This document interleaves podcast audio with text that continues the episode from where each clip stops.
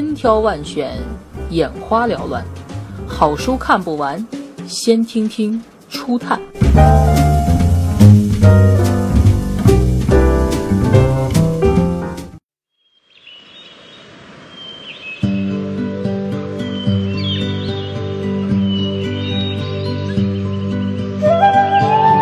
瓦尔登湖是美国作家亨利·戴维·梭罗所著的一本著名散文集。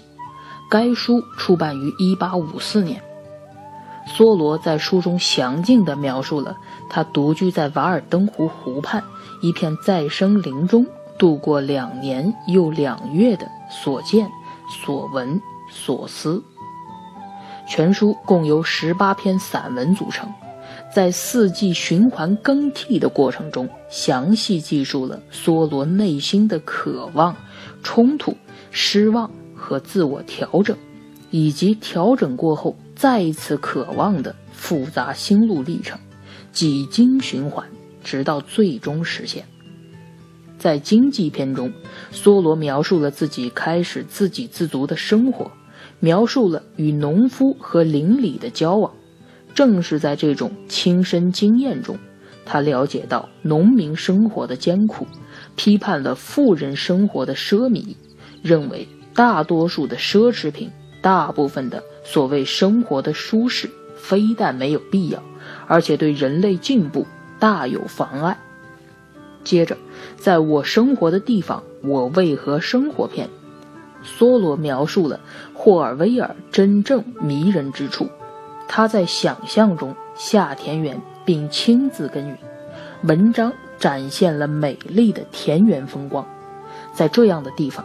梭罗认识到，生也好，死也好，我们仅仅追求现实，现实才是生活所应该追求的全部。在阅读篇，梭罗讨论了他对读书生活的看法，认为读的好书就是说，在真实的精神中读真实的书，是一种崇高的训练。生活使人加深对现实的看法，但一本优秀的书籍能使人得到进步。在寂寞篇，梭罗描述了在森林中一个人生活的寂寞。他并没有直接描写，而是通过其他一些动物来反衬这样的心情。牛蛙鸣叫，邀来黑夜，夜莺的乐曲乘着吹起涟漪的风。从湖上吹来，摇曳的赤杨和松柏激起我的情感，使我几乎不能呼吸了。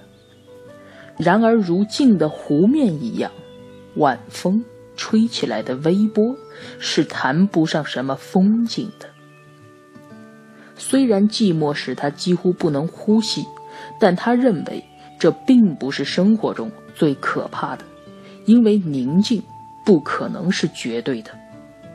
在访客篇，梭罗说：“我也跟大多数人一样，喜爱交际。任何精神旺盛的人来时，我一定像吸血的水蛭似的，紧紧吸住他不放。”梭罗与渔民、猎户、诗人和哲学家来往，一起交换生活的意见。他认为，来到这个森林的人都是朝圣者。在种豆篇，梭罗表达了劳动与收获的喜悦。他并不是为了自己生活的需要而种豆，而是为了自尊。通过亲自种植、收获豆子，并将多余的卖出，他在这个过程中体验到劳动所带来的人生的快乐与自尊。在禽兽为邻篇。梭罗描述了与自己共同生活在瓦尔登湖边的一些动物，他们在雪地上留下了生活的足迹，让他感受到他们的存在。梭罗认为，也许他们爱这一片湖水，理由跟我是一样的吧，都是为了能够自由的生活，才来到这个森林。在冬天的禽兽篇，梭罗还描述了冬季在瓦尔登湖的动物，它们使空旷的田野充满了活力。在春天篇，梭罗描述了春天来临后的瓦尔登湖，瓦尔登湖终于开动了。春光来临之前的一切琐碎事，都在春光的照耀下变得微不足道。太阳的光线形成了直角，温暖的风吹散了雾和雨。就这样，新的生命开始了自己的生活。他这样盛赞春天：春天的来临，很像混沌初开，宇宙创始，黄金时代的再现。在结束语中，梭罗向所有的人宣讲了自己的生活方式与理想：不必给我爱，不必给我钱，不必给我名誉，给我真理吧。我们身体内的生命像活动的水，新奇的事物正在无穷无尽地注入这个世界来，而我们却忍受着不可思议的愚蠢。或许。我们都可以像梭罗所说的那样，深深地扎根于生活，并过得扎实简单，把一切不属于生活的内容剔除得干净利落，把生活逼到绝处，用最基本的形式，简单，简单再简。